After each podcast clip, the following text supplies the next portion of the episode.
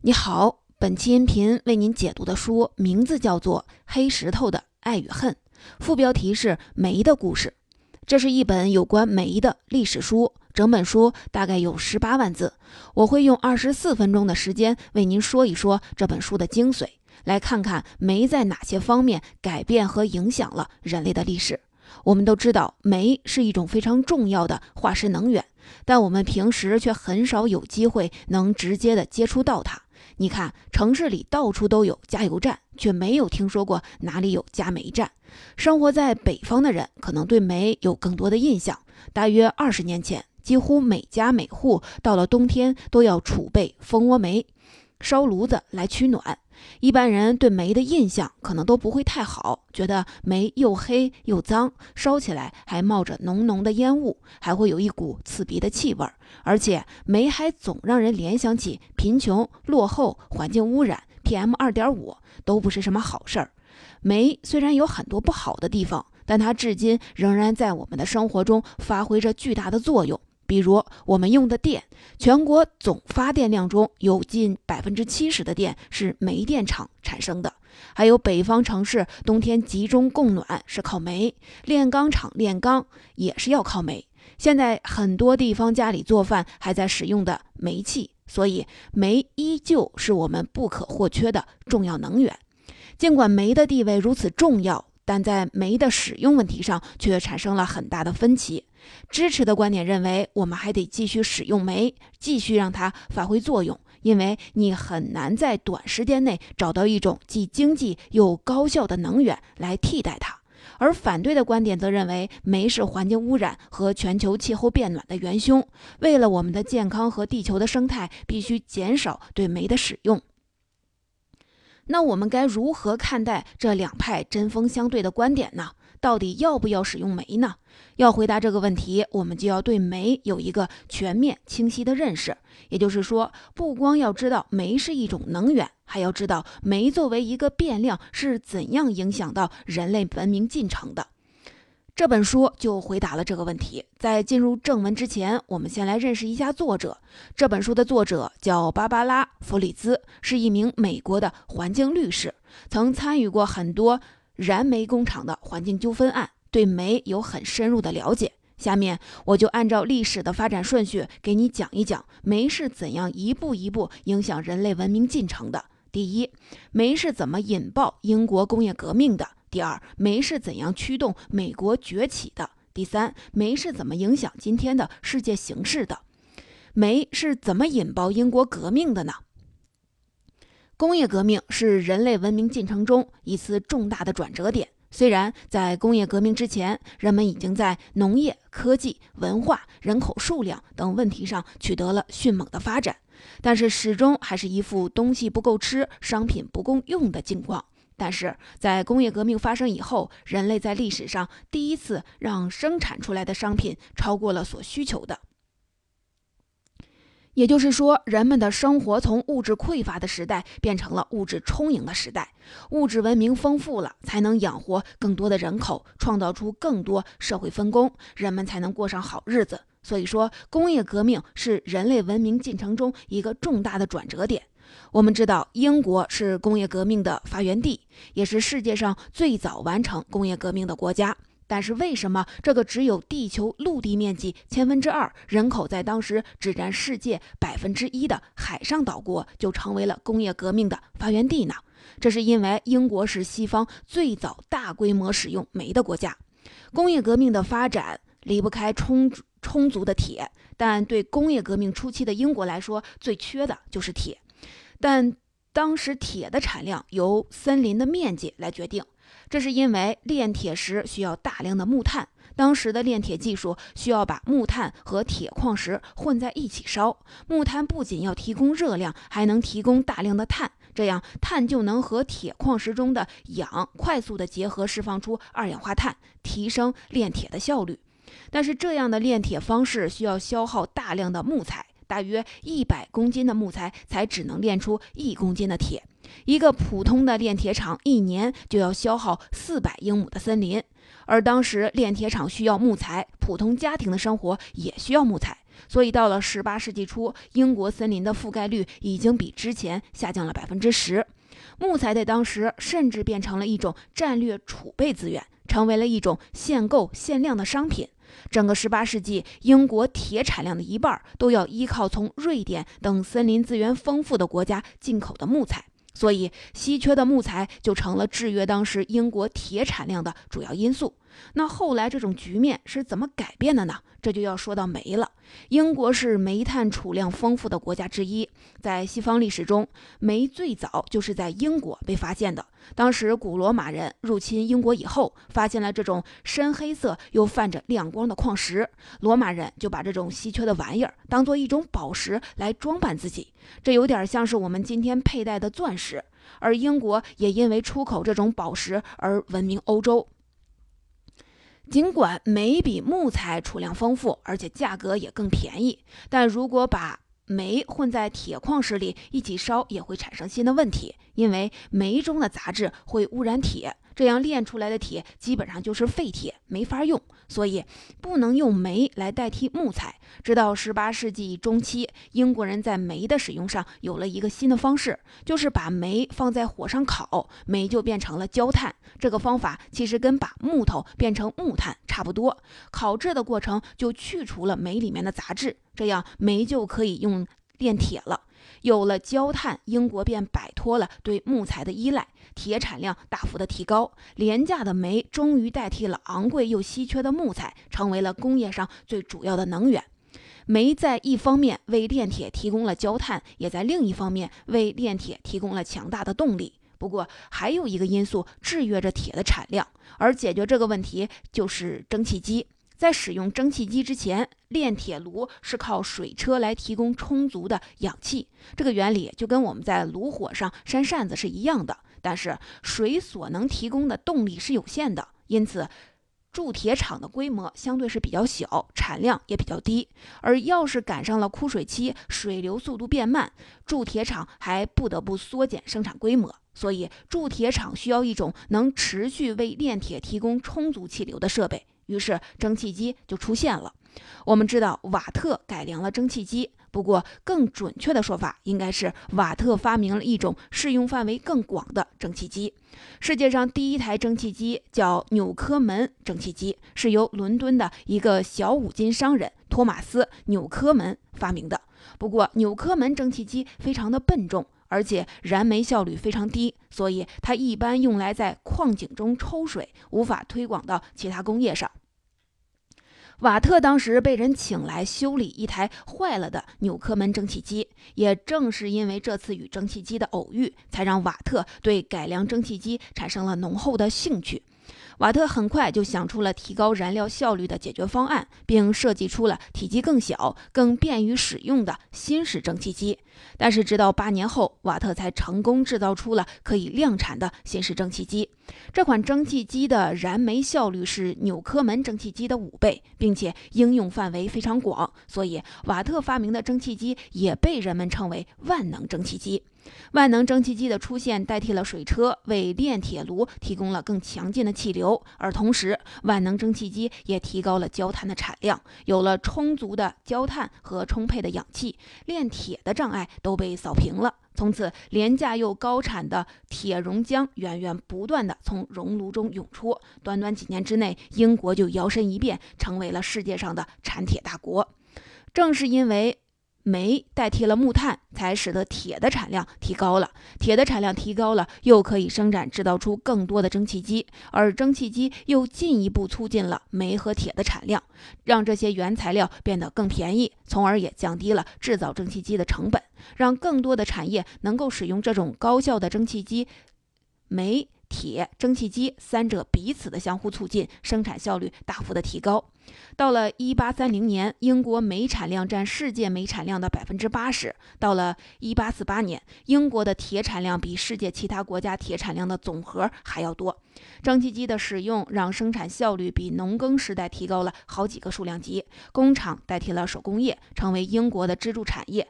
工业规模越来越大，机械化程度越来越高，商品数量和种类也越来的越丰富。人们成群结队地迁入城市，充实了日益膨胀的劳动力大军。一八六零年前后，伦敦人口超过了三百万人，成为了当时世界上最大的城市。而英国也成为了当时世界的生产中心，它的市场和势力范围延伸到了全世界，一个日不落帝国就此诞生。而这一切的改变，都是因为对煤的使用。以上就是煤影响人类文明进程的第一个关键节点，引爆了英国的工业革命。接下来，我们来看看如今世界第一大国美国是怎样在煤的驱动下崛起的。煤是怎么驱动美国崛起的呢？我们可以做这样一个假设：如果英国不是第一个大规模使用煤的国家，那工业革命依旧会发生，只不过可能就是发生在别的国家。但是美国就不一样了，无论工业革命发生在欧洲的哪个国家，美国都一定会成为一个快速崛起的国家。那为什么这么说呢？当时欧洲人管美国叫新世界，管欧洲叫旧世界。无数欧洲的平民憧憬着到新世界去改变自己的命运，这就有点像改革开放初期的深圳，国家在这儿画了一个圈儿，大家就都来这边下海创业。但是当时的美国可没有什么吸引人口的产业扶持政策，而且欧洲人要去美国还得漂洋过海、抛家舍业，成本比去一趟深圳可是高多了。那你真以为是梦想激励着那么多的欧洲人去美国吗？其实不是，激励人们的只可能是财富，而当时美国拥有的最大的财富就是煤矿资源。美国以探明的煤炭储量接近了两千五百亿吨，居世界第一。这是什么概念呢？我们知道中国也是储煤的大国，但是美国的储量比排名第三的中国高出一倍还多，所以美国人也会开玩笑的称自己的国家是煤炭界的沙特阿拉伯。农业文明的财富是金矿、银矿和土地，而在工业文明时代，谁拥有足够多的能源，就意味着谁拥有的财富最多。所以，我们刚才说，无论工业革命发生在欧洲哪个国家，对于美国这个新兴国家来说，都一定会迅猛发展的。那我们来具体的看一看，煤到底是怎样驱动美国崛起的？我们大致可以归结为两点。一是以煤为纽带而发展的运河铁路交通系统，二是因煤而催生出的新型劳动政策。美国早期的工业大都是集中集中在东海岸的弗吉尼亚州和马萨诸塞州，因为这里是早期的殖民者的聚集地。而后来发现的大量煤田却位于东海岸以西两百公里外的匹兹堡。我们看英国早期的工业城市，像是曼彻斯顿。纽卡斯尔都是因为产煤，所以才发展成为工业城市的。但是，美国早期的工业城市却是以人口聚集程度来划分的，哪里人多，工厂就建在哪里。这就给美国工业的发展制造了一个瓶颈。明明有煤，但是却需要耗费大量的人力和畜力来运煤，使用成本变得非常高。当时费城有一个轧钢厂的两位老板怀特和哈泽德，就被煤炭使用成本高的问题搞得是焦头烂额。于是两人就开始琢磨说：“你看，我们生产钢铁需要有煤，但是钢铁的利润几乎完全受制于煤炭的价格。煤炭一短缺，我们就没有钱赚了。那与其生产钢铁，还不如直接去经营煤炭生意呢。”于是两个人放弃了本行，转而去做煤炭生意。为了解决煤炭使用成本的问题，两人修建了美国最早的运河之一——利哈伊运河。利哈伊运河的开通使运煤的周期从原先的六天时间缩短为一天半。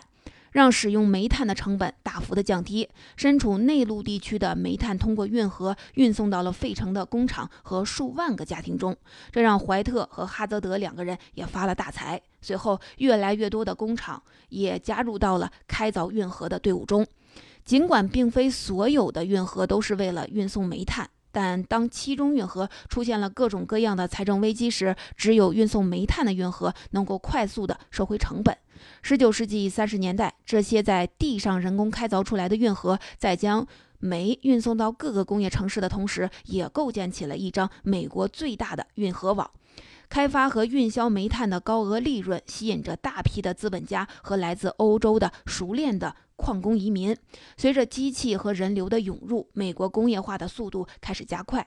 这些黑金的淘金者和黄金的淘金者一样，成为了带动美国内陆地地地区经济繁荣的动力之一。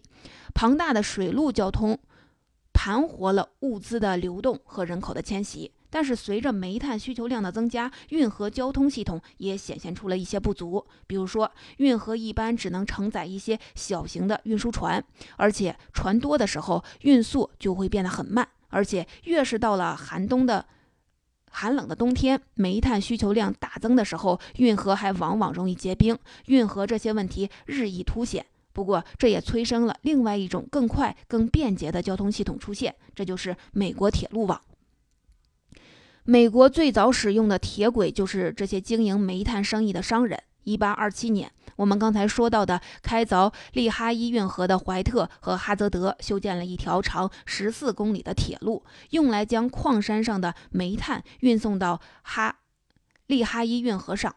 不过，这时距离斯蒂文森发明世界上第一台火车的时间仅仅过去了两年，所以在这条铁路上运送煤炭依靠的是地心引力，让车厢顺着坡道往下滑。不过，这种运送方式也比依靠骡子或者是马效率强太多了。很快，利用铁轨运煤的方式就在产煤地区普及开来，随后铁轨又遍布东部其他地区，用来运送更多的物资，直到最后火车。机车传入美国，这才让遍布在各地的铁路生机勃勃的起来。铁路慢慢挤掉了运河的生意，带来了煤炭产业的更繁荣。而这些煤也驱动着火车跑得更快、更远，将分散在各地的铁轨连接起来，构成了美国铁路网的雏形。铁路网的出现也进一步提升了美国经济崛起的速度。这是煤驱动着美国快速崛起的第一个原因，发展出了运河铁路交通系统。我们再来说第二个，煤催生出了新型的劳动政策。南北战争期间，以煤铁为主的北方。工业力量战胜了以农业为主的南方，最终让美国成为了一个统一的国家。也正是因为南北战争，煤炭产业才在美国的权力分配格局中占据了主导地位。煤炭企业控制着整个国家的经济命脉，牵动着每一位工厂主的锅炉和数百万美国家庭的壁炉。煤炭企业也发展成了一个垄断联盟——煤炭卡特尔，他们几乎控制着国家所有的煤炭。在一八九零年前后，美国超过英国，成为煤产量世界第一的国家。在各种使用的能源中，煤炭占比达到了百分之七十一。这种能源格局造成的直接后果就是，直到二十世纪初，美国煤矿工人运动一直受到官方和社会舆论的压制。煤是一柄双刃剑，在生产专制的同时，也生产针对专制的抗争。随着煤炭卡特尔的不断壮大，矿工群体的规模和斗争能力逐渐超越了官方和煤炭企业的控制。一九零二年，矿工联合会组织了一次声势浩大的大罢工，迫使当时的总统西奥多·罗斯福介入煤矿、煤炭业劳资纠纷，并做出了对矿工相对有利的裁决。而随之而来的第一次世界大战和大萧条，进一步加强了煤矿业和矿工在美国经济和政治格局中的权重。战争和工人的罢工造成能源极其短缺，这就进一步迫使美国政府在制定劳工政策、处理劳资关系时变得更加的开放性和包容性，通过接触、谈判和立法的方式调整煤矿业劳资纠纷。逐渐成为美国劳工政策的样板儿，延伸到其他的劳资领域。所以，从某种意义上来说，煤矿工人运动催生出了新型的劳工政策。这种劳工政策为美国日后的崛起提供了保障。以上是煤影响着人类文明进程的第二个关键节点，也就是。煤驱动着美国崛起的两个原因，一个是因煤而发展出来的运河和铁路系统，为美国的崛起打下了坚实的基础；而煤矿工人运动催生出新型的劳工政策，也为美国的崛起保驾护航。以上我们说的是煤在过去对人类文明进程的影响，下面我们就来看一看煤对今天的世界还有哪些重要的影响。煤是怎么影响今天世界形势的？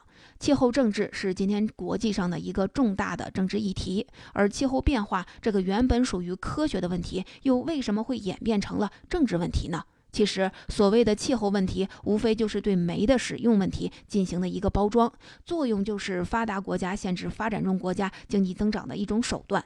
那我们就来看看煤的使用问题是如何被包装成一个气候问题的。自工业革命以来，人类。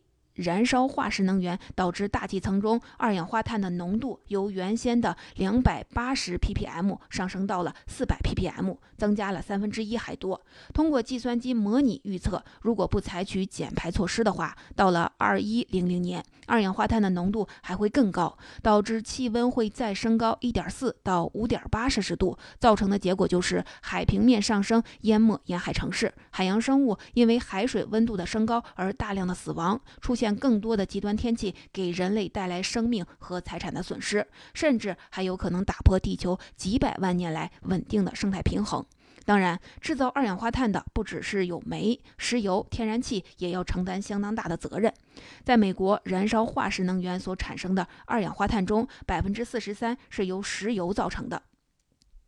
百分之二十一是天然气，煤产生的二氧化碳占百分之三十六。光看数字，你可能会说，排放二氧化碳最多的不是煤，而是石油。但是煤却是三种能源中燃烧效率最低的。比如说，同样是产生一兆瓦的电量，天然气所排放的二氧化碳不到煤的三分之一。也就是说，在保持总发电量不变的情况下，用的煤最多，排放的二氧化碳也是最多。这就是使用煤炭产生的后果之一。还有就是，煤除了制造更多的二氧化碳以外，还释放出了二氧化硫、臭氧、氮氧化物等有毒有害气体。这些气体就是形成酸雨、制造雾霾的主要原因。所以你看，煤的使用确实是给气候环境造成了很大的影响，所以它就成为了气候问题。而所谓的气候问题的本质，其实是一个经济问题。也就是发达国家认为通过限制你煤的使用量来抑制你经济的增长。那么怎么理解这个观点呢？我们来拿美国来举例。美国是一个能源消费大国，发电长期以煤电为主。二零零五年以前，煤电发电量的比重一直超过了百分之五十，直到二零一二年，美国煤电发电比重才有所下降，不过也高达百分之三十八，超出比重第二的天然气、气电八个百分点。通过比对比各种能源的价格，我们就可以看出，能源的价格直接影响了各种发电方式的比例。在煤、油、气三种能源中，煤炭价格最低，每吨是九十美元；其次为天然气，一百五十美元；石油价格最高，每吨是八百七十四美元。所以，降低煤炭的使用量，就意味着各种消费品成本的增加，而这并不利于经济的增长。所以，发达国家就把使用煤的问题包装成一个气候问题，来限制发展中国家的经济增长。那现在我们就明白了气候政治的本质。那在这个问题上，发达国家是怎么做的呢？我们还是先来说美国。美国在一九九八年加入了京都议定书，然后呼吁并迫使其他国家也来加入，这样就能限制其他国家的发展，降低对美国地位的威胁。而到了二零零一年，当时的布什政府又宣布退出京都议定书。那这是为什么呢？因为就美国的自身利益来说，是不能放弃对美使用的。尽管美国的油气储量也非常的丰富，尤其是页岩气。但是出于很多原因，美国一直不怎么开采自己的油气资源，所以需要大量的依靠进口，而且对外依存度一直在百分之五十到百分之六十左右。历史上的两次石油危机让美国人意识到，使用能源的命运不能掌握在别人的手里，而只有依靠自己国内的煤矿才能保持能源的独立。所以，美国是不可能放弃对煤的使用的。煤炭是美国能源独立的一种象征。